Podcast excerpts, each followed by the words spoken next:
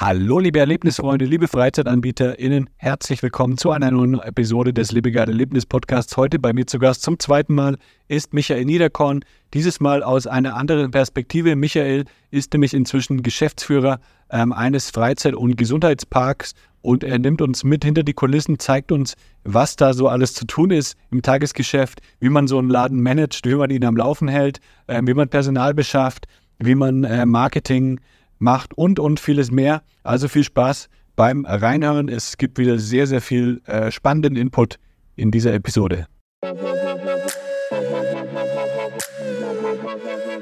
Das ist der Lebegeil-Erlebnis-Podcast mit Jan Stein. Hier hörst du spannende Interviews mit Gästen aus der Freizeit- und Erlebnisbranche. Wir sprechen über neue Attraktionen und Entwicklungen in der Freizeitindustrie und tauchen in die Themen Marketing und Business ein. Der Podcast für alle Freizeitanbieter und Erlebnisfreunde.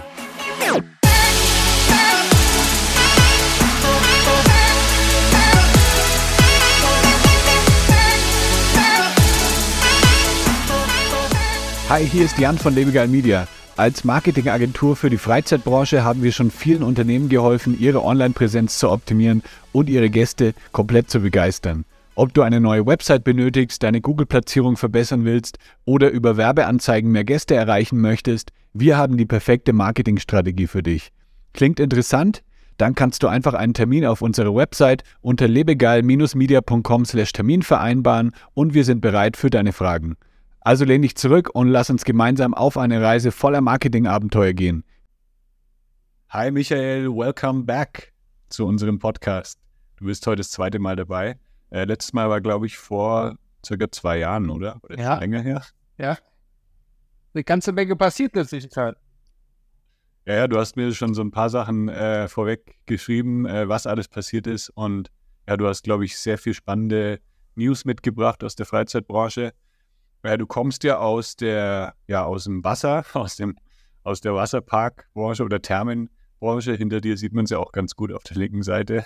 Ja. Ähm, erzähl noch mal so ein bisschen deinen Hintergrund, bevor wir dann jetzt in deine neuen Projekte reinstarten. Ja, sehr gerne. Erstmal freue ich mich sehr, Hendrik, dass wir uns leider wieder nur virtuell, aber mal wieder sehen nach zwei Jahren. Die letzten zwei Jahre waren ja, glaube ich, für die Freizeitwirtschaft auch äh, sehr ambitioniert.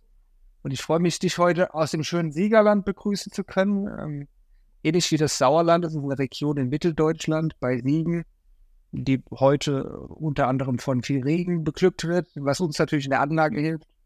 Und ähm, insofern ähm, lass uns mal tief einsteigen. Äh, wir haben ja versucht, hier mal die Bandbreite unserer Anlage zu zeigen. Wir bieten ja hier neben dem Wasser und dem Spa, dem Saunerlebnis, Erlebnisse wie Trampolinhalle, Squashhalle, Soccer etc. Und insofern fangen wir einfach mal da an, wo wir vor zwei Jahren aufgehört haben. Ja, sehr gerne.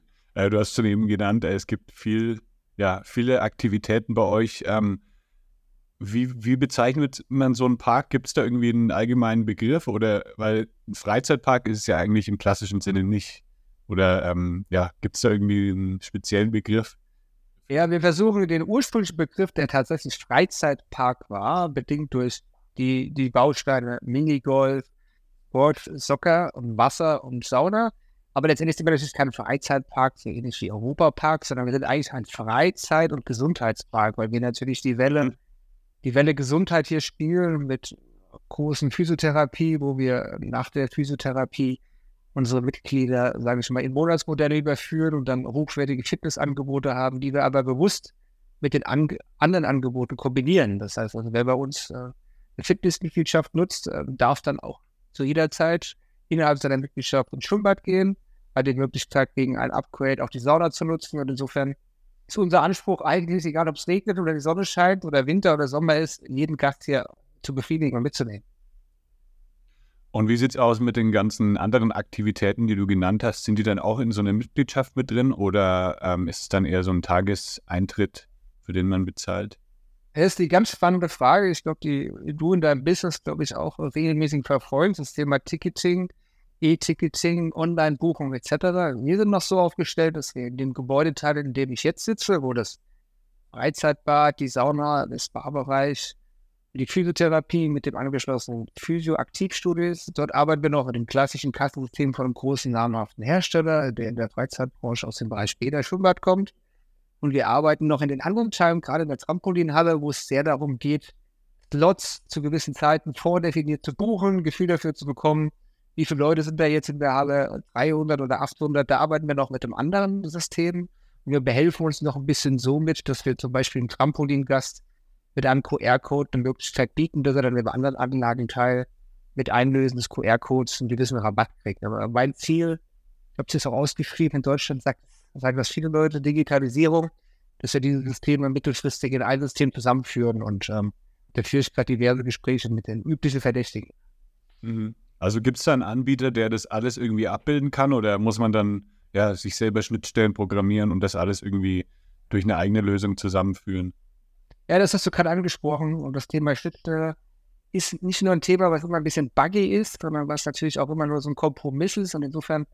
Habe ich jetzt noch keinen Anbieter gefunden und ich freue mich, äh, wenn bei den Zuhörern der eine oder andere einen Hint für mich hat, der eine Lösung wie eine Freizeitbadanlage, ein Spa-Bereich mit Tagesangeboten, Dayspa, eine Physiotherapie, eine Trampolinhalle und dann noch den Need, dass wir hier auch, äh, Jan, teilweise Krankenkassenabrechnung machen. Das heißt, wir haben ja hier im Sinne unseres Gesundheitsanspruchs Gäste, die kommen mit dem Krankenschein rein. Guten Tag, ich habe mir die Schulter hier kaputt und die bringen wir dann wieder, sage ich mal, in den Healthy Mode, indem wir sie gegen ein Rezept ähm, versorgen und danach schaffen wir es dann meistens lieber Herr Müller, jetzt ist Ihre Schulter wieder fit, aber jetzt wäre es ganz gut, wenn Sie Ihren Körper auch so weiter tüchtigen. Und dann landen Sie bei uns in den privaten Mitgliedschaften, die über ein Monatsmodell abgerechnet werden. Und da arbeiten wir dann zum Beispiel mhm. wieder mit der Fitnessanlagenlösung zusammen.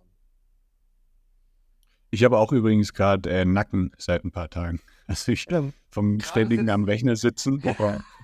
Oder ich, ich hole mir, hol mir später, äh, bestelle ich mir bei Amazon so ein, äh, so ein Stand-Up-Desk, dass ich dann auch mal äh, stehen kann weil sonst ja, sitze ich immer irgendwie dann so vorm Rechner. Aber du machst das schon vorgelegt, genau. Muss ich auch mal so jetzt machen. Ja, aber das Thema, was du ansprichst, ist äh, natürlich der andere Need äh, in diesen Zeiten des Fachkräftemangels unsere Mitarbeiter zu beglücken. Insofern äh, habe ich hier auch, danke für den Hinweis, für die Mitarbeiter, die jetzt hinter mir in der Verwaltung sitzen, elektronisch verstellbare Schreibtische angeschafft. Wir gehen sogar noch ein Level weiter.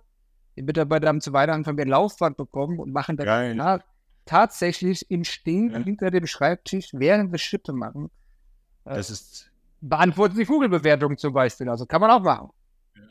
Auf jeden Fall. ja, das ist dann das nächste Level, das habe ich auch vor. Ähm, und ist natürlich auch gut, um, äh, um abzunehmen. Also wenn man so seine 10.000 Schritte dann am Tag bekommt, dann verbrennt man auch ein paar Kalorien. Also man hat auch einen guten Nebeneffekt. Und das ist ja der Vorteil von, von meinem Job als Geschäftsführer. Klar muss ich mich auch viel mit Paperwork befassen, klar, Banken etc., Finanzierung, alles gut, aber trotzdem versuche ich am Tag mindestens eine Stunde on the floor zu sein und da unsere Anlage sehr weitläufig ist, ähm, komme ich dann in der Regel schon auf meine 10.000 Schritte. Aber die Kolleginnen in der Verwaltung, die waren sehr dankbar, weil man weiß ja auch nie, was man dann noch schenken soll, ob es jetzt der, dritte Saunagutschein ist oder die zweite Trinkflasche. Also insofern ist es gut angekommen. Also äh, du überlegst dir nicht irgendwie dann einen Segway oder einen Elektroroller anzulegen, sondern lieber laufen. Genau, weil wir haben, äh, unsere Anlage ist so aufgebaut, sieht man auf unserer Webseite, dass wir die beiden Anlagenteile sind getrennt durch unseren Hauptbesucherparkplatz, wo auch die Minigolfanlage ist. Und, und das hat so ein bisschen so einen Charme, weil man dann auch immer, sage ich mal, zwischen den Bereichen tingeln kann. Operativ wäre es natürlich besser. Wir hätten ein zentrales Gebäude, wo die einzelnen Bereiche sich sternförmig ausbreiten, aber es hat alles Vor- und Nachteile. Wir liegen ja hier, äh, sage ich mal, im ländlichen Bereich. Wir liegen an der Obernau. Das ist eine große ein großer Fluss. Wir hängen unterhalb einer Talsperre, wo wir auch ein bisschen Probleme hatten dieses Jahr bei dem vielen Regen. Insofern ist auch schon für uns das Thema ähm, Natur wichtig, weil, weil wir hier nicht im urbanen Umfeld sind, wie in Mannheim, in München oder in Köln, sondern wir sind ja eigentlich authentisch, äh, ziemlich ländlich, aber trotzdem innerhalb von fünf Minuten auf der Autobahn. Ja. Du hast ja vorher ähm, selbstständig äh, gearbeitet, du hast ja dein, hattest dein eigenes Unternehmen, mit dem du verschiedene Thermen äh, betreut hast, beraten hast. Und hast du dich jetzt dann entschieden, äh, ja, von der Selbstständigkeit wegzugehen und dann eben ja, Geschäftsführer zu werden eines, eines Freizeit- und Gesundheitsparks? Ähm, was war da so der, das, ja, die Idee dahinter oder warum hast du gesagt, ich mache jetzt diesen Schritt? Den Plan gab es halt eigentlich gar nicht. Ich bin ja Eingang ins Jahr 2003 in die Branche gekommen als Geschäftsführer des Erlebnisparks Calypso in Saarbrücken. Das ist eine sehr große Anlage, die größte vom Saarland. Habe das dann von 2003 bis 2018, also genau vor Covid gemacht. Fand es immer ähm, sehr ambitioniert und ist auch ein bisschen mein Anspruch, nah am Gast zu sein. Ich brauche auch so den Kontakt zu den Gästen. Bin jetzt nicht so der, der virtuelle Guy. Hab dann aber relativ schnell gemerkt, dass ich durch die unterschiedlichen Positionen äh, eine ziemliche Bandbreite hatte, was die Needs der Kommunen und privaten Betreiber angeht, wie sie ihre Anlage weiter betreiben und entwickeln sollen. Insofern habe ich damals mit dem lieben Malte, der jetzt zusammen äh, mit Jan unterwegs ist, um, The Wild Project gegründet und wir waren dann gemeinsam zusammen auch sehr gut unterwegs und haben verschiedene Betreiber in, in Deutschland beraten, wie sie ihre Anlage konzeptionieren, aufstellen. Und dann bin ich interessanterweise über ein Projekt, wo ich ursprünglich äh, nur als Berater habilitiert war, angesprochen worden, wo Herr Niederkorn, jetzt haben Sie ja uns ja ganz gut erzählt, wie man sowas macht. Unser Geschäftsführersposition ist vakant in der Anlage. Hätten Sie nicht doch nochmal Interesse, über den Schreibtisch zu springen, also auf die andere Schreibtischseite? Und da musste ich erst mal äh, zwei, drei Tage drüber nachdenken, habe dann auch mit meinem Mentor drüber gesprochen, meiner Partnerin, und dann habe ich den Schritt nochmal gewagt und bin jetzt seit 1.3.2023 wieder voll an der Front und alleinvertretungsberechtigter Geschäftsführer dieser Anlage und merke, dass ich immer, äh, dass mir das so ein bisschen gefehlt hat. Also Beratung ist eins, äh, ist auch immer mhm. pro projektbezogen und springt viel rum, aber ich bin doch jemand, der gerne in einer Anlage Dinge entwickelt und auch dann äh, die Lorbeeren davon hat. Und deswegen habe ich den Schritt gemacht, Jan. Und, und bisher bereue ich ihn nicht. Ich bin zwar jetzt schon eine traurige 50 geworden oder junge 50, aber insofern fühle ich mich gerade hier sehr wohl.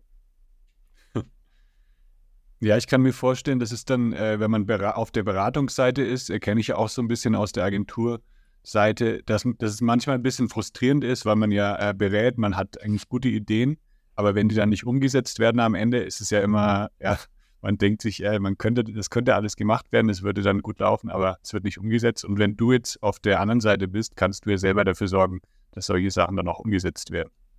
Genau, und als ich, du bist ja da auch viel unterwegs, auch weltweit. In Deutschland ist tatsächlich das Problem, dass es dieser Markt an Berater, auch in Freizeitanlagen, ist relativ groß. Da gibt es äh, viele, die auch sehr gute Arbeit machen, viele, die auch einen operativen Background hatten, wie, wie ich und Malte. Aber oft ist halt schon so, dass man berät, äh, man rechnet ab, so und dann fragt man dann, okay, jetzt haben wir den Milestone 1 gemacht, wollen wir auch die Realisierung begleiten. Und dann landet man oft in dem Assel, Finanzierung, Baugenehmigungen und so. Und dann gibt es halt die kommunalen Betreiber, die aus, aufgrund ihrer Struktur einfach längere Entscheidungsprozesse haben. Dann gibt private Betreiber, wie ob es jetzt äh, Europapark ist oder Robert mit den Erdbeerländern. Also die haben natürlich einen anderen Tribes und die haben natürlich den Need, dass sie aus wirtschaftlichen Gründen äh, die Dinge auch einfach umsetzen müssen, um einfach weiterhin äh, wirtschaftlich erfolgreich zu sein. Und äh, das sind natürlich die Traumkunden in der Beratung, die dann nicht nur beraten werden wollen, sondern danach auch in die Umsetzung gehen. Ja. Hast du jetzt das Gefühl vor Ort bei euch, ähm, hast du die Möglichkeit, ähm, alles umzusetzen, was du möchtest? Also wir haben schon hier ähm, eine Anlage, die natürlich, wie übrigens alle Freizeitanlagen in Deutschland, durch die, den Doppelwumms negativ gesehen Corona und Energiepreise natürlich einen echten Pain haben, weil wir natürlich unsere Fixkosten, die nicht allein dadurch begründen, dass wir 360 Tage im Jahr eigentlich 24 Stunden offen haben, uns einfach einholen. Das heißt also die Aufgabenstellung, die, die positiven Deckungsbeiträge zu generieren, äh, wird immer schwieriger. Wir sind jetzt hier in der Anlage, bei vielen kommunalen Anlagen in Deutschland auch eine, eine defizitär geprägte Anlage. Das heißt, ich muss immer, wie viele andere Geschäftsführer, auch daran arbeiten, das Defizit eher zu minimieren so, und da muss ich natürlich jetzt an, an die harten Dinge ran. Wir produzieren zum Beispiel noch mit BHKWs unsere Energieversorgung. Wir haben nur eine Solarthermie, wir haben aber keine Solaranlage direkt, wir haben keine Wallboxen. Also die, da brennt es an unterschiedlichen äh, Bränden oder an unterschiedlichen Baustellen und letztendlich muss ich jeden Tag überlegen, was ist jetzt der Need, der jetzt gerade heute im Fokus für unsere Klientel steht. Und da merkt man natürlich auch ein bisschen die Inflation in Deutschland. Das ist natürlich dann auch der ein oder andere, der vielleicht früher drei, viermal im Monat kam und einen Saunabesuch mit einem gastronomischen Verzehr für im Durchschnitt 70, 80 Euro gemacht hat, dass der jetzt einfach auch vielleicht schon noch ein, zweimal kommt. Insofern muss man schon mit, mit gewissen Angeboten, Special Events, Sauna-Events, äh, Sondertage äh, versuchen, die Leute abzuholen. Aber Das ist nicht schwierig, weil wir natürlich auch nach wie vor konkurrieren mit, mit den virtuellen Angeboten, wo die Zielgruppe zwischen 14 und 18 einfach auch durch Corona einfach so ein bisschen in der virtuellen Welt hängen geblieben ist und jetzt wieder lernen müssen, oh, wir können noch mal rausgehen in die Freizeit, in, in das reale, in das echte Vergnügen, aber ich glaube, das ist so ein Grundsatzthema, aber ich glaube, ähm, da kannst du wahrscheinlich auch mehr berichten, weil der ganze VR-Markt ja auch in der Freizeit ja wahrscheinlich auch, auch jetzt langsam sich immer mehr erschließt. Ähm, ja, der VR-Markt tatsächlich, also ähm, ich habe jetzt keine ähm, übergreifenden Zahlen oder so, aber ich habe von, ich war schon mit einigen VR-Anbietern in Kontakt und ähm, da hat man schon gemerkt, dass die auch so ein bisschen am struggeln waren. Ähm, kann ich nicht genau jetzt sagen, woran es liegt, aber vielleicht ist es ja echt so, dass halt viele Leute dann, wenn die Leute mal rausgehen wollen, also wenn sie irgendwas erleben wollen, dann wollen sie halt nicht wieder irgendwie was Virtuelles machen, sondern dann wollen sie halt was in echt erleben. Genau. Und also das ist so meine, ja, eine Idee ähm, davon. Also ich, ich weiß nicht, wie es sich so in nächster Zeit entwickeln wird. Also einige Anbieter, einigen Anbietern geht es, glaube ich, auch gut. Ja. Äh, wir haben auch zugemacht in letzter Zeit viele ja. VR-Anbieter. Also muss man mal schauen, was da noch so rumkommt. Da ist es wahrscheinlich auch wieder stark eine Marketing, ein Marketing-Thema, dass man halt auch zeigen kann, hier, du bist jetzt nicht nur wie vor dem Computerspiel oder so, sondern machst halt auch was physisch. Ähm, und ist halt ein ganz anderes Erlebnis, aber das muss man erstmal den Leuten auch so ein bisschen vermitteln. Klar, und man muss halt auch die Kombination aus den beiden Welten machen. Also wir versuchen die Customer Journey dann schon über Insta, Facebook, jetzt auch TikTok etc. anzustoßen, die Leute dann, sag ich mal, über die Clips, über die Wheels in die Anlage zu kriegen. So, und wenn sie dann mhm. einmal hier sind, dann halt über das echte Erlebnis, Rutschenerlebnis oder das Schwitzen in der Sauna wieder abzuholen. Und, und, viele meiner Kollegen haben mir gesagt, das hat sich ja bei den äh, Kunden nicht daran geändert, dass die Bedürfnissituation dieselbe ist. Die Leute haben ja den. Wunsch, weg vom Screen in die Realität zu gehen. Aber gerade die Zielgruppe zwischen 14 und 20, die für uns jetzt gerade so bei so niederschwelligen Angeboten wie Freizeitbad, Freibad, Trampolinhalle sehr wichtig ist, die, die, die muss man aktiv bekämpfen. Die, ich meine, weiß selber, Generation Z, das, da könnte man, glaube ich, jetzt einen getrennten Podcast machen, aber ähm, die, sind an, die muss man anders motivieren als die Klassifiguren. Ja. Wie geht ihr das an mit dem Thema TikTok und mit Instagram Reels? Habt ihr da jemanden vor Ort, der auch dann in dem Alter ist, der sich gut auskennt mit solchen Sachen, weil ich bin mit vielen Anbietern im Gespräch, die eben, die gerne auch auf TikTok gehen würden, die würden gerne auch mehr Videos machen, aber selber wissen sie nicht, wie sie rangehen sollen. Ähm, und wir als Agentur, wir haben auch gesagt, äh, wir machen, äh, ja, aus der Ferne ist es einfach schwierig, irgendwie jetzt Instagram Reels zu erstellen. Äh, da muss jemand vor Ort sein, einfach, der, der sowas macht. Habt ihr da ein Team euch aufgebaut oder habt ihr da eine spezielle Person, die sowas macht?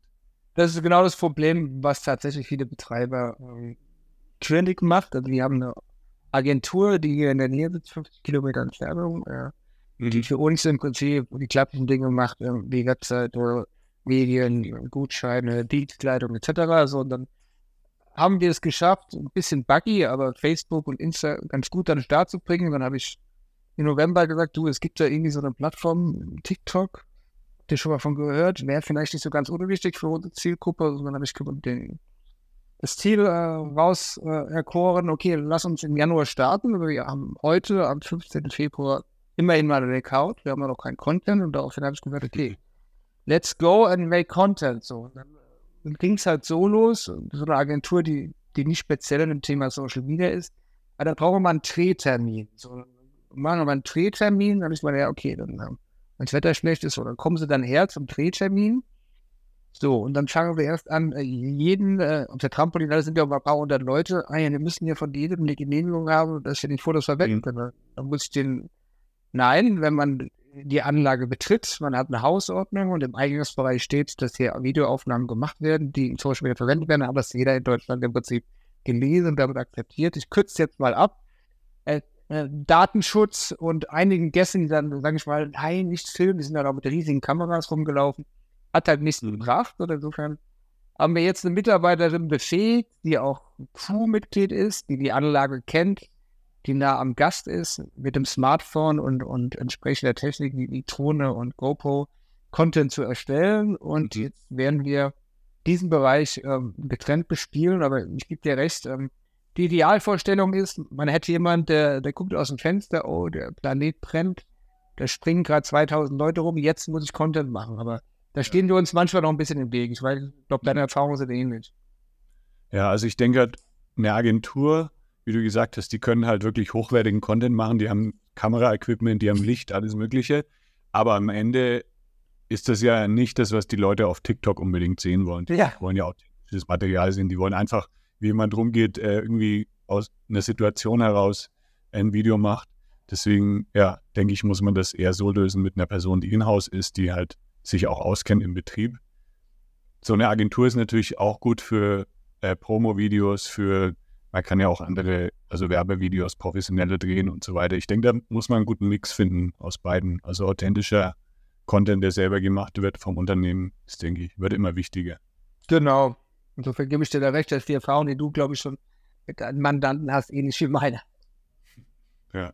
Wir, wir testen das natürlich auch immer. Wir testen immer jetzt ähm, professionellere Videos äh, für unsere Werbeanzeigen und halt auch äh, mal schnell gedrehte Clips. Und die schnell gedrehten Clips, die performen teilweise auch extrem gut.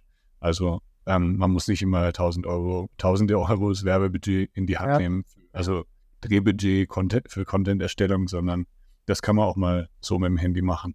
Ja, Gut, und parallel muss man halt auch jeden Tag äh, drauf achten. Das war jetzt zum Beispiel eine meiner Hauptaufgaben in den letzten neun Wochen. Äh, wir haben hier natürlich auch immer noch den Anspruch, den ich übrigens in all meinen Positionen habe, Safety First.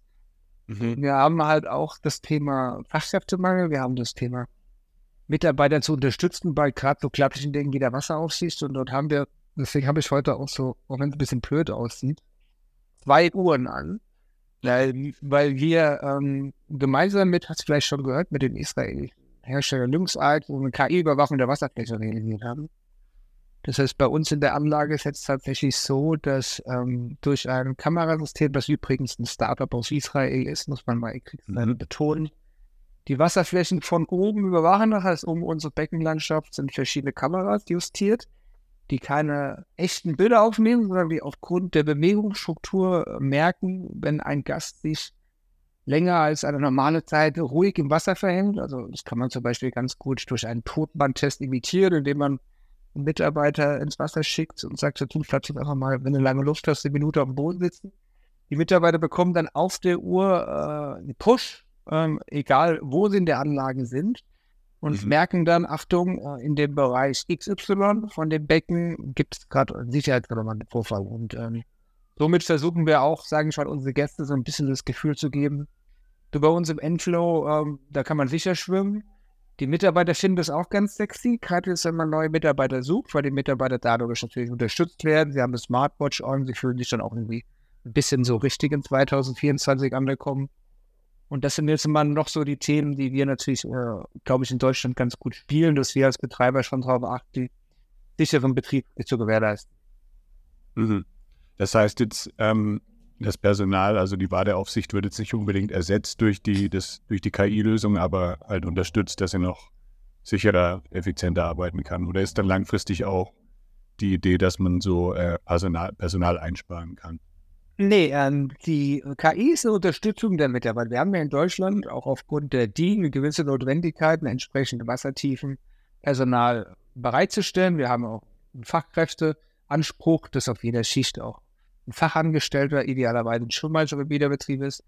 Nur diese Lösung soll einfach dazu dienen, gerade in so einem trubeligen Betrieb mit mehreren Becken, mit einer Rutsche am Start, mit einem Saunabereich, wo die Mitarbeiter auch innerhalb ihrer Wasseraufsicht zu gewissen Zeiten mal eine Rundgang durch die Sauna machen, mal einen Aufguss machen, so. Und da versuchen wir den Mitarbeitern mit der KI ein besseres Gefühl zu geben. Und ähm, mhm. es geht nicht darum, Personalkosten zu reduzieren, sondern eher in der Anwerbung den potenziellen Mitarbeitern zu sagen, du, wenn du bei uns arbeitest, lassen wir euch nicht alleine, sondern ganz im Gegenteil, wir unterstützen dich noch in, im Rahmen deiner Tätigkeit. Und es ist ja auch, ja. auch bewiesen, äh, dass der Großteil der Unfälle nicht bei hohem Betrieb passiert, sondern in Bädern eher bei niedrigen, schwachen Betrieben. Bei niedrigen, schwachen Betrieb passiert oft das automatisch, dass man denkt, auch als Mitarbeiter, ich bin ja selber auch Fachangestellter für Bäderbetriebe, oh, da wird ja schon nichts passieren, das sind immer dieselben Leute, die schwimmen da hinten in der Ecke, so, aber mhm. genau in so Momenten hilft halt äh, so eine Anlage auch, weil dann wird man natürlich, wenn man schon die ganze Tag am Becken läuft, dann wird man vielleicht auch manchmal ein bisschen ja, wie soll ich sagen, ähm, zu sicher. So, und so eine Anlage hilft natürlich damit. Deswegen haben wir ja. es eingeschaltet. Du hast gerade schon das Thema Personalmangel angesprochen. Ähm, das hatten wir auch, ähm, hat heute gerade meine, meine äh, Mitarbeiterin auch äh, mir wieder davon erzählt. Also sie spricht mit sehr vielen potenziellen Kunden und da sind sehr, sehr viele dabei, die auch eben vom, von Personalmangel sprechen. Also die, die sagen, wir würden gerne natürlich auch unsere Auslastung erhöhen, ja. aber da brauchen wir natürlich dann auch mehr Leute. Ähm, habt ihr da irgendwie ja eine Strategie, ein System, wie ihr da gerade rangeht, wie ihr neues Personal dazu gewinnt? Wir haben selber das Problem auch gehabt. Wir mussten zum Beispiel letztes Jahr auch mal kurzfristig schließen, bedingt durch Krankheiten, wo wir die Öffnungszeit nicht mehr aufrechterhalten konnten. Wir mhm. können die Anlage nicht mehr durchgehen, wie früher von 10 bis 22 geöffnet, sondern es gibt einfach Tage, wo man Stunden hinten wegnehmen muss, weil man die Mitarbeiter nicht hat. So, wir haben mittlerweile den Weg, den man ganz gut geht, dass man die Schwelle der Bewerbung niedrig hält. Das heißt nicht mehr so, guten Tag, hallo. Ich schreibe jetzt erstmal ein Anschreiben, mache einen Lebenslauf, dann muss ich eine PDF machen, dann schicke ich eine mhm. Mail. Sondern wir versuchen schon, diese, diese Schwelle niedrig zu halten. Das heißt, über ein Formular auf der Webseite und über eine, eine kurze Beschreibung der Tätigkeit einfach den Anstoß zu geben, dass äh, einfach nur zum Beispiel der Herr Waldemar Müller an der E-Mail eine kurze Message schreibt, ich bin 25, ich habe die Ausschreibung gesehen, ich habe Bock drauf, lass uns kennenlernen. Und die Herausforderung ist, die Leute an den Tisch zu kriegen. Wenn wir sie an den Tisch haben, dann holen wir sie relativ schnell ab, indem wir ihnen die Benefits zeigen. Also unsere Mitarbeiter haben die Möglichkeit, mit Elektroautos zu fahren, haben einen E-Scooter, haben natürlich Obst, Wasser, können in ihrer Freizeit die Anlage ähm, äh, umsonst nutzen, äh, haben einen hohen Rabatt auf gastronomische Dienstleistungen. Und dann geht es relativ flott ins Probearbeiten und dann ist wirklich die Challenge, dass beim Probearbeiten die Mitarbeiter nicht, äh, nur die potenziellen Mitarbeiter nicht so, ah ja, guck mal, so sieht es da aus und so läuft, sondern dass die an die Hand genommen werden. Und da geben wir uns viel Mühe und wenn das Probearbeiten von dem Teamleiter mit Daumen hoch bewertet wird, dann ähm, spielen meistens auch die, die verschriftlichen Unterlagen eine sekundäre Rolle. Klar ist wichtig, dass eine Fachkraft im Schwimmbad ein Rettungsschwimmer oder ein Fachangestellter ist, aber wir machen uns lieber so live im Eindruck und, und ähm, ich stehe dann auch im Team und frage, na, okay, wie war das Probearbeiten, war das gut? Wie, wie, hat er interagiert mit den Gästen oder die Dame? Und insofern ist das dann eher unser, unser bisher beste Möglichkeit, die Leute zu gewinnen. Und das allerbeste ist natürlich ja Empfehlungsmarketing. Das heißt, also, wenn wir Mitarbeiter haben, die irgendwie abends im Freundeskreis sitzen und sagen, du, Alter, bei uns ist ja gar nichts was nicht. Komm doch mal rum, wir suchen immer Leute. Und so versuchen wir das zu machen. Und lass uns noch mal einen Schritt zurückgehen vor dem äh, Formular auf der Website. Wie holt ihr die Leute erstmal auf die Website? Macht ihr da Ausschreibungen oder macht ihr das auch digital per mit, mit Reels oder mit, äh, mit Werbeanzeigen online? Also wir machen Paid Content über Social Media, über die Webseite machen wir einfach nur auf dem klapprigen Reiter Unternehmen Jobs, wo halt die Jobs gelistet sind, wo die Leute dann die, die Tiefe einsteigen wollen, also Hard Facts über den Job kriegen, aber wir machen einfach mhm. klassische, kurze Wheels, ähm, Challenge im Endflow, Hashtag äh, Comment in Flow und äh, dann ein kurzes Video und ein kurzer QR-Code. Und was wir jetzt auch gemacht haben, ähm, das ist ja besonders im Bereich Physiotherapie, Gesundheitswesen sehr, sehr schwierig, weil wir ja dort lange Ausbildungszeiten haben und dort arbeiten wir mittlerweile mit Schulen zusammen, die Physiotherapeuten ausbeuten, äh, nicht ausbeuten, sondern die Schulen, für die die Physiotherapeuten arbeiten, beziehungsweise ihre Ausbildung da machen, Entschuldigung bitte, dass wir mit denen reden und schon während der Ausbildung der Physiotherapeuten dorthin gehen, Vorträge halten, Unternehmen und Unternehmen vorstellen. Weil bei den Physiotherapeuten ist es so, die haben, ähm, die haben mittlerweile schon die ersten Jobangebote, bevor sie ihre Prüfung abgeschlossen haben. Mhm. Und das ist ein riesiger Wachstumsmarkt, ähm, weil die Leute ja in Deutschland, du hast ja auch beschrieben, Haltungsprobleme, Smartphone-Haltung. Und ähm, das ist natürlich ein Bereich, der den Gegensatz zum Freizeitbad natürlich auch hohe positive Deckungsbeiträge generiert, weil dort kriegen wir das Geld durch die Abrechnung, durch die Krankenkassen. Und ähm, wenn man rein betriebswirtschaftlich denkt, muss man den Bereich eigentlich massiv stärken, was wir jetzt auch machen. Ja, ähm, Gibt es eigentlich so ein Konzept, wie ihr es habt, also diese verschiedenen Freizeiteinrichtungen und Physiotherapie auch noch woanders in Deutschland oder seid ihr da der einzige Park, der das so anbietet? In der Komplexität, wie wir es haben, das war übrigens auch ein Hauptargument, warum ich äh, die, das Angebot, den Geschäftsführer äh, Job zu machen, angenommen habe, äh, kenne ich tatsächlich weniger Anlagen. Also ich kenne Anlagen, äh, die ich auch zum Beispiel in Borkum an der Nordseeinsel geführt habe, wo man Spa hat, Sauna hat, wo man Freizeitbad hat, wo man auch Krankenkassenabrechnung macht.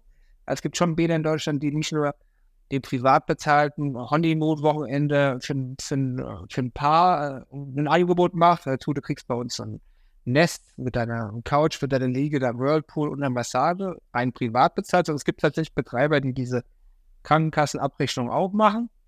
Aber da ist immer das äh, Thema, dass man für diese privaten Massagen eine andere Ausbildung braucht. Das heißt, wenn du einen Spa-Bereich betreibst, wo, wo es um Wellness und Spa geht, da brauchst du eigentlich Mitarbeiter, die Spa-Massagen gut können. Also Wellness Manager, Spa Manager. Und in dem Physiotherapiebereich brauchst du einen Physiotherapeuten. So insofern gibt es nicht viele, die beide Bereiche bespielen. Die Kombination mit Trampolinhalle, Soccer, Squash, Minigolfanlage und Outdoor-Bewegungspark inklusive ähm, Skater- und Soccerpark habe ich jetzt so bisher in der Marktbetrachtung, die ich seit 20 Jahren habe, nicht gesehen. Und das war auch ein Punkt, der mich hier äh, motivierte, das zu machen, weil, weil ich halt bisher immer mich hauptsächlich über das Thema Wasser, Sauna und Spa identifiziert habe.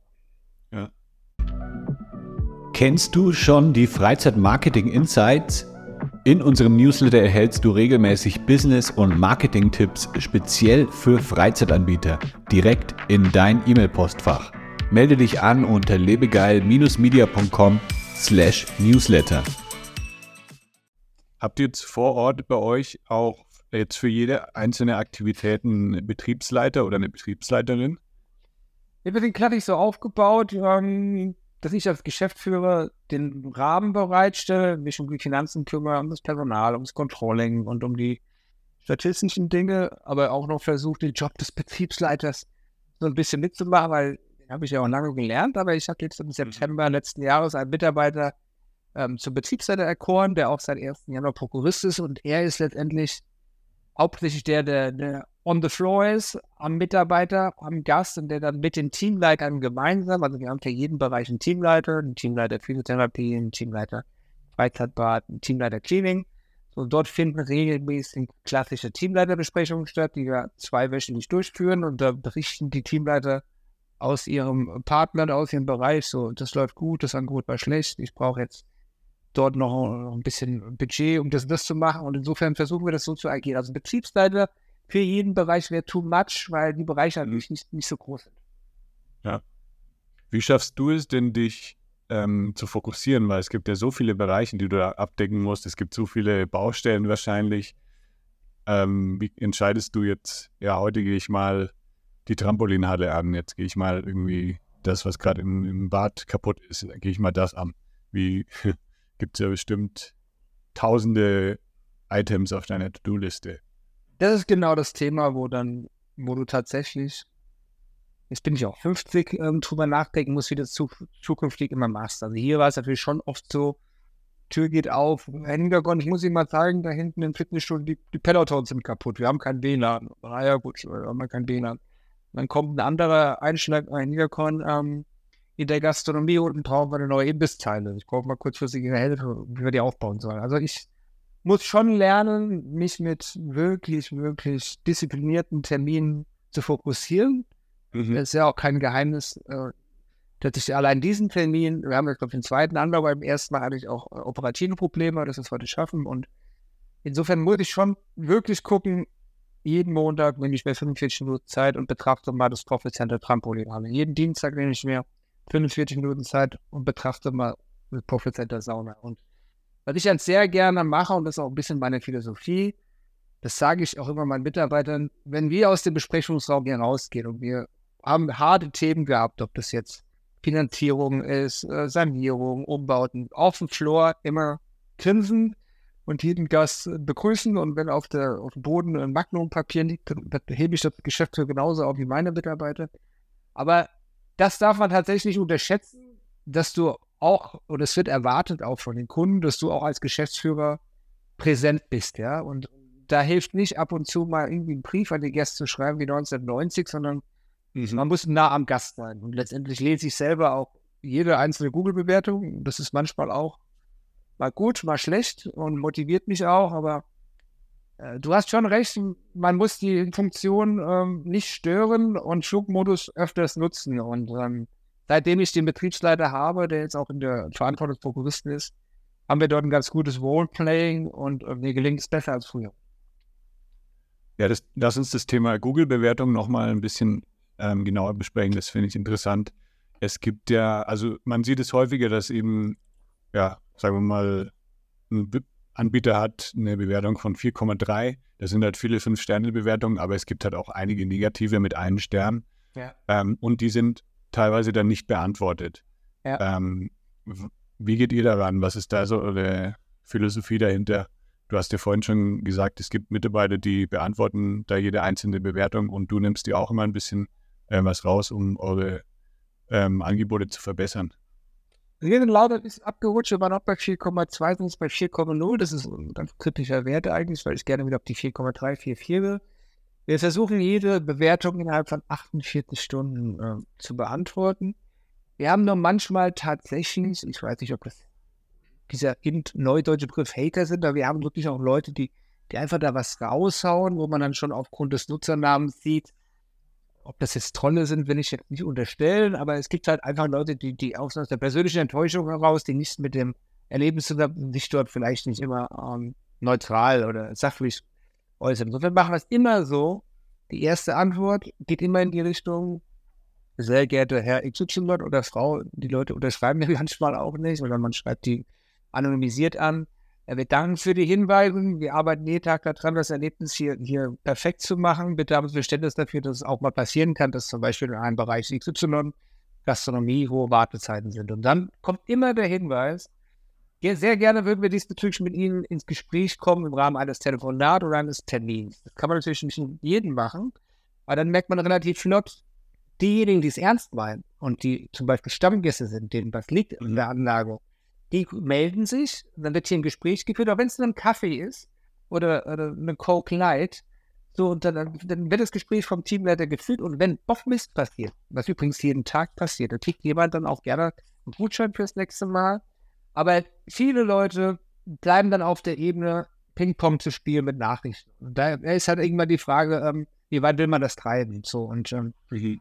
und ich habe mich zum Beispiel nicht dazu entschlossen, wie es andere Betreiber auch machen, unsachliche Bewertung zu löschen. Es gibt ja einen großen Markt an Marketingunternehmen, die diese Dienstleistung anbieten. Ich stehe schon dazu. Du, wenn wir Bocklist gemacht haben, dann mhm. soll sie bitte online bleiben. Aber ist das schwierig zu differenzieren? Wer ist jemand, der sich richtig Mühe macht, dem das wichtig ist, oder der einfach nur seinen Unmut raus hat? Und die besten Beschwerden kommen nach wie vor, wenn jemand hat das Erlebnis gehabt, geht nach Hause, schreibt eine personalisierte E-Mail, hat sich auf der Webseite angeschaut, Wer ist da verantwortlich? Ich kriege manchmal auch Beschwerden, da werde ich persönlich angesprochen als Geschäftsführer, weil die Leute den Impressum sehen, dass ich Verantwortung trage. Aber Google-Bewertung ist, ist tricky. Ich weiß nicht, was du da für Erfahrungen hast.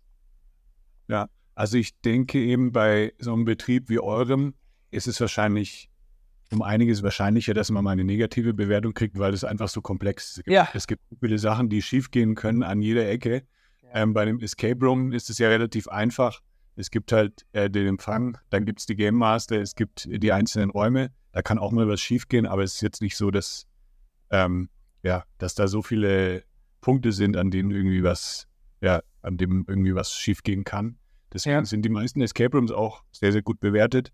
Okay. Ähm, und ja, bei euch, denke ich, kann das natürlich schon sein, wie du sagst, irgendwie in der Gastronomie, lange Wartezeit. Ja. Ähm, bin genervt, dann geht man ja. schnell auf Google, gibt eine Bewertung ab. Es geht ziemlich schnell.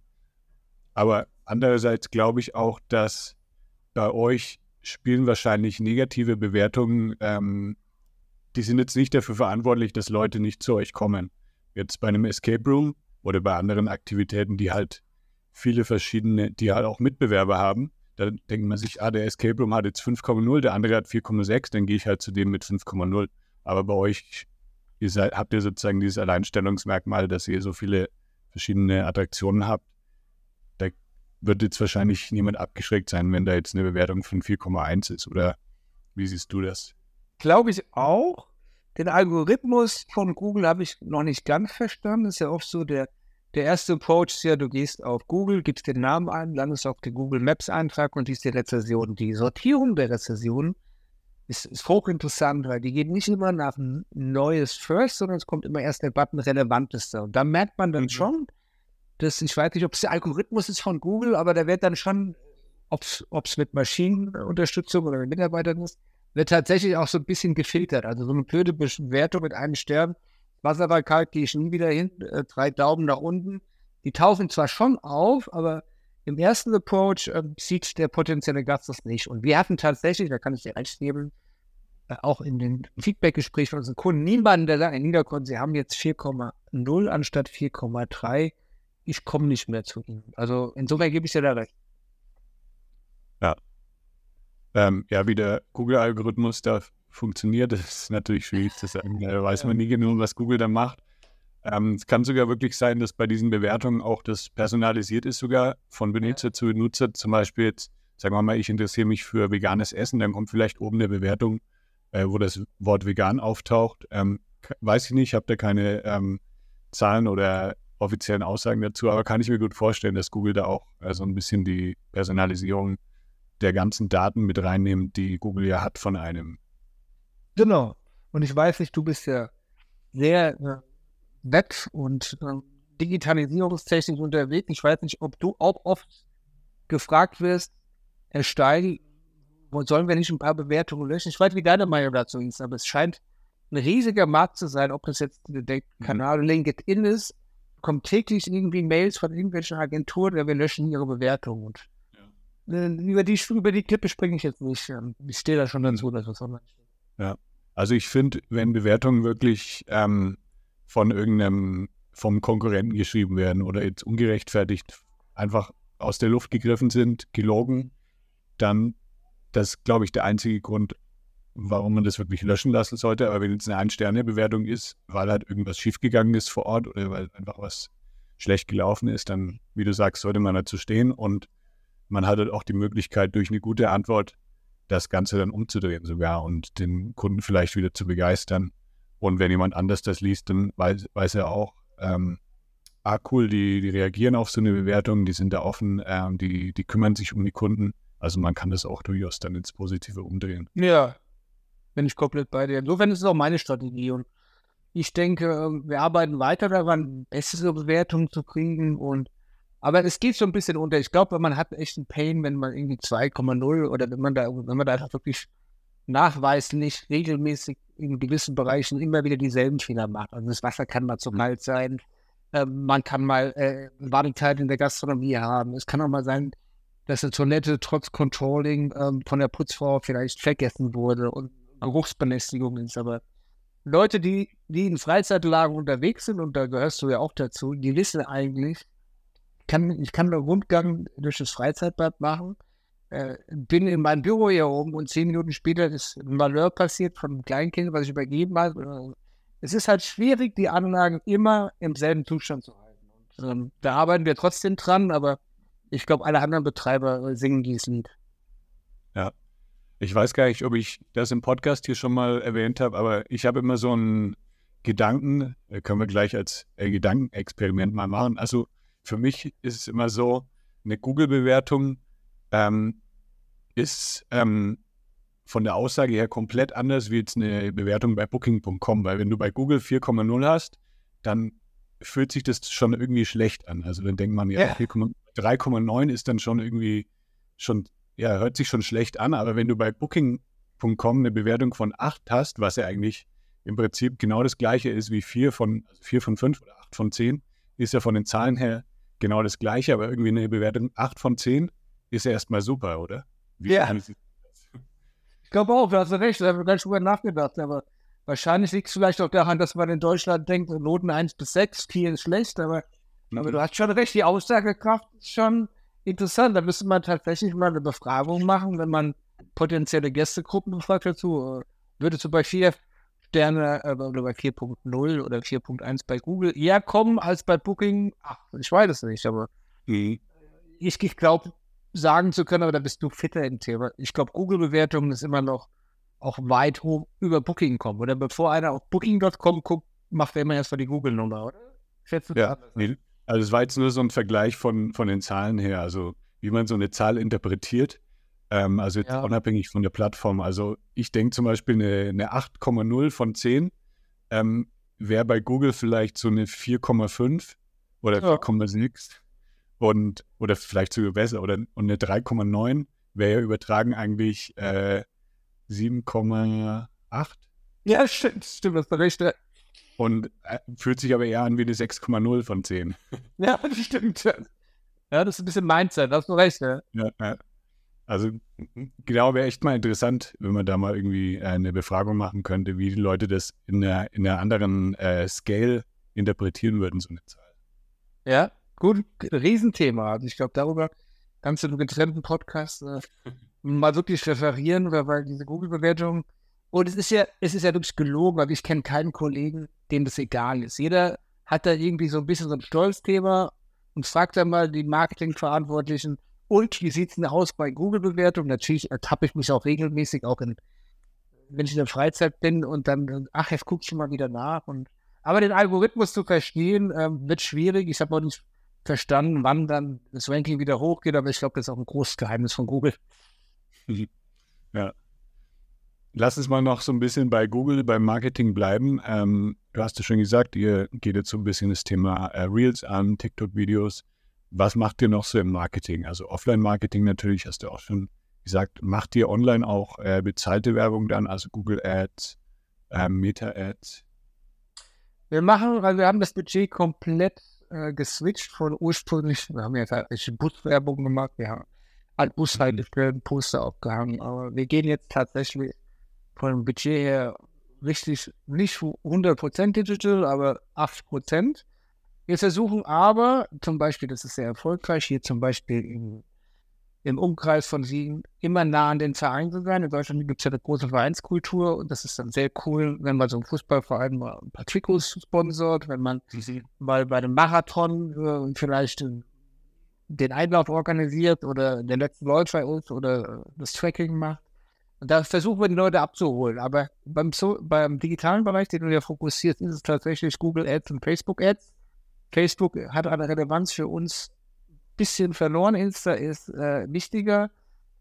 Insta nach wie vor Story Reels am wichtigsten, aber ähm, von der Response Rate merken wir jetzt auch, wenn wir die Leute ansprechen, äh, guten Tag, hallo, schön, dass ich bei uns beworben die sind darauf aufmerksam geworden, ist tatsächlich 70% Instagram und ein bisschen Facebook noch und Webseite geht immer mehr unter. Aber Webseite mhm. ist halt dann für die, die, die tiefer graben und die mal sich vor dem Gespräch vielleicht über das Unternehmen, über die Story und wie lange gibt es die schon und wie heißen wir die Leute informieren.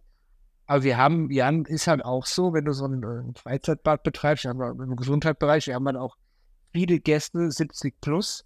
So, da rotiert es regelmäßig hier hinten raus Telefon am Leuten. Und den Leuten kannst du nicht mit, mit einem Chatbot kommen oder guten Tag, hallo, äh, wir mhm. haben kein Telefon mehr, rufen Sie bitte, äh, gucken Sie bitte auf der Webseite, sondern äh, Telefon ist hier nach wie vor bei uns echt wichtig, ja, weil die Leute einfach ja. vom Alter her in der Welt noch nicht unterwegs sind in der Virtual. Das macht ja das Thema dann eigentlich noch um einiges komplexer. Ne? Also müsst ihr, ähm, ihr müsst ja sozusagen die Leute von äh, fünf Jahren bis äh, 80 Jahren ansprechen mit eurem Marketing, mit eurer Website, mit eurer ganzen Kommunikation. Ja, das ist anstrengend. Wenn wir nur die Trampolinhalle hätten, könnten wir uns fokussieren. Zielgruppe mhm. äh, 6 bis 30, so machen ein bisschen äh, Oktoberfestparty, machen jetzt auch eine Neon Night, haben letzte Woche Montag ein Fastnacht-Event gemacht. So, da ist ja in diesen einzelnen Bestandteilen der Anlage, wie du sagst, die gesamte Brandbreite von zwei Jahren, also von dem Kind was schwimmen lernt, bis zu neu. Also unser ältester Fitnessgast, äh, unser Fitnessmitglied ist 98 so. Mhm. Äh, den, den, holst du nicht mit Insta ab. Aber das läuft dann halt hier jetzt schon ganz gut über, oh, ich gehe da immer hin und da kann man nicht nur seine Gesundheit in, in Schuss bringen, sondern da kann man auch schwimmen gehen und die haben ein warmes Thermalbecken. Da geht viel bei der Zielgruppe über, über Empfehlung. Ja. Aber habt ihr das Marketing dann auch äh, so ein bisschen aufgeteilt zwischen den verschiedenen Attraktionen? Ähm, das ist ja dann schon sehr unterschiedlich, wahrscheinlich auch, was ihr da so ähm, spielen müsst, was ihr für eine Strategie auch habt. Ja, das war ja gerade das Beispiel. Also wir machen zum Beispiel, wenn ich Physiotherapie äh, steigern möchte, dann muss ich definitiv auch, auch wenn es mir vor den Kosten wehtut, muss ich eine Anzeige schalten. Da muss ich in ein Gesundheitsmagazin gehen, da muss ich zur mhm. Krankenkasse fahren. Guten Tag, Krankenkasse XY. Wollen wir mal so einen Krankenkassentag bei uns machen? Die Krankenkasse Deutschland freut sich dann eher darüber, weil sie darüber, sage ich mal, auch mal in einen Betrieb kommen, wo, wo die Krankenkasse Deutschland ja auch äh, die Angebote unterstützen. Das heißt, wir bieten ja hier so Kurse an, wie äh, auch Beine Pro, ähm, Rückengymnastik, Schultergymnastik, die werden ja teilweise refinanziert durch, durch die Krankenkasse. Insofern ist das ein ganz anderer Attack wie in der Trampolinhalle. In der Sauna auch wieder komplett anders. Sauna ist eher hochpreisig, eher der, der, der Spa-Bewusste, der, der seine Outtime sucht, der sein Nest sucht, wo er mal äh, eine gewisse Zeit, sage ich mal, untertauchen kann oder aus der virtuellen Welt ausbrechen kann. Und insofern gebe ich dir vollkommen recht. Ich muss jeden Bereich eigentlich getrennt betrachten. So, was ist für den Bereich XY die richtige Marketingmaßnahme und was für den Bereich ZY. Aber letztendlich geht es uns immer darum, wenn einer unsere, einen unserer Bereiche besucht hat und einmal hier ist und dann sieht, oh, es war ja schönes Wetter, ich war heute im Mahlzeitbad, ich war gerutscht und geht dann in der Anlage raus, dass wir Ihnen von der Customer Journey von Anfang an die einzelnen Bereiche zeigen. Also wenn Sie bei uns reinkommen, sieht man, okay, es gibt noch ein zweites Gebäude, das ist die Trampolinhalle. Ah, okay, in der Trampolinhalle gibt es auch noch, da kann ich schon mit meinem Verein äh, ein Soccer-Turnier machen. Ach, die Mutter sagt, ach, da kann ich ja wunderschön Kindergeburtstag feiern. Und insofern, die Leute einmal hier zu haben und dann einen guten Job mhm. zu machen, ist dann eher so der Turbo-Booster für die nächsten Besucher. Habt ihr dann vor Ort auch ähm, irgendwie Kataloge oder Flyer oder so, wo dann alles draufsteht, dass man sich die mitnehmen kann und dann weiß, ah, okay, hier kann ich auch noch Trampolin springen oder hier kann ich auch noch das und das. Ja, das ist ein Riesenthema, wird immer wieder darüber diskutiert. Ich, ich zeige dir jetzt mal, äh, wie wir auftreten. Also wir haben mhm. äh, klassisches Szenenflow. Wir haben ähm, einzelne Bereiche, die wir farblich markieren. Freizeitbad zum Beispiel blau, mhm. Trampolinhalle schwerelos gelb, Fitnessstudio also gepowert. Und bei uns geht es immer darum, die, die Story zu erzählen, egal in welchem Flow-Zustand Sie bei uns erleben wollen, ob das Chillige, Entspannen, ob das Springen, bei uns kommen Sie immer in den Flow. Und dann bekommt tatsächlich, ich habe es heute nachbestellt, ich habe mich auch gefragt, ob man im Jahr 2024 noch sowas bestellen muss. Aber dann gibt es einen großen Übersichtsplan, ja. die gesamte Anlage dargestellt ist nach den Bereichen mit entsprechenden Bildern und wo wir die Leute dann abholen, wo mhm. sie sehen, wie sieht es aus, ähm, was kann ich da machen, was ist der Preis und wie ist geöffnet. Das Ganze ist in so einem, so einem handlichen Format und es geht nicht ohne. Das kann man im Internet auch ganz gut machen, weil wir haben natürlich dieselbe Karte interaktiv auf unserer Webseite, aber du kommst nicht um sowas rum. Ich glaube, man braucht nicht mehr so einen 20-seitigen Image-Flyer mit hochauflösenden Fotos, die viel Geld kosten, sondern ich glaube, die Leute brauchen sowas, was sie zu Hause im Kühlschrank hängen haben und ja. ey, ich gucke mal, was ich heute machen kann. Und das ist unser, unser, unser Marketing-Attack. Ja. Ja, ich finde es auch immer mega praktisch, so eine Karte. Also wenn ich in den Europapark gehe, habe ich auch lieber so eine physische Karte als irgendwie eine App, weil da muss ich dann irgendwie rumscrollen und es hat das kleine ranzoomen und so. Und so eine Karte, denke ich mir, ah, ich bin hier, ich gehe dahin, da ist die Achterbahn. Äh, also für so größere Anlagen finde ich es mega.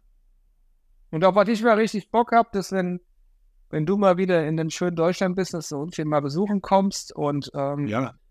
Ähm, das ist immer noch mal authentischer, die Sachen zu machen. Und wichtig ist auch nur noch, weil wir heute viel über, über Marketing und äh, etc. gesprochen haben, was tatsächlich ein Booster für mich war. Es gibt mittlerweile von Google äh, Partneragenturen, die sich rein um das Thema Google 3D, Google Street View äh, mhm. gibt's, da gibt es in Deutschland so Truppen, also es war wirklich krass. Die rufen dann, machen natürlich Akquise, rufen hier an. Ja, Herr Niederkorn, wir sind jetzt in der KW 5 bei Ihnen unterwegs. Sollen wir nicht bei Ihnen mal schnell vorbeikommen und mal die Bereiche mit einzelnen Kameraaufnahmen fotografieren, die werden dann innerhalb von 14 Tagen auf Google. So, dann läuft das so ab, die kommen hier rein, die haben natürlich sämtliches Equipment dabei, den sagst du, okay, möchte die Story haben vom Eingang in die Bereiche, legt man mit denen die Punkte fest, an denen die Aufnahmen gemacht werden. Und darüber haben wir es schon geschafft, die Leute über das digitale Erschließen der Anlage ein bisschen einzufangen, aber der Flyer und die Karte sind meiner Meinung nach einfach ein Muss. Ja. Besonders bei eurer Altersstruktur, ja. die halt auch bis 98 geht. Ja. Da brauchen wir sowas schon.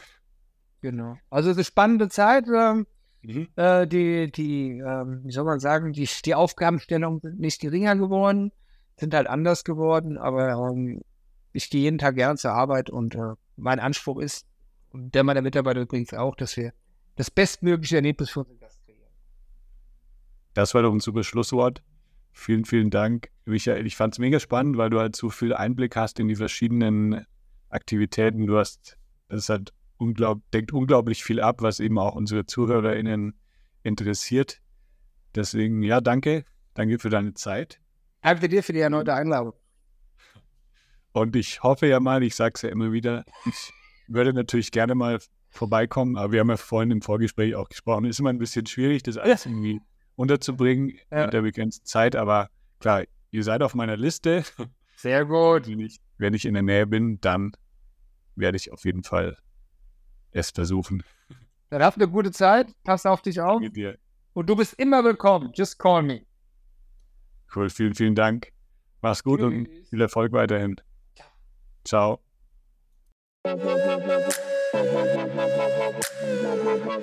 Das war der Lebegeil Erlebnis Podcast.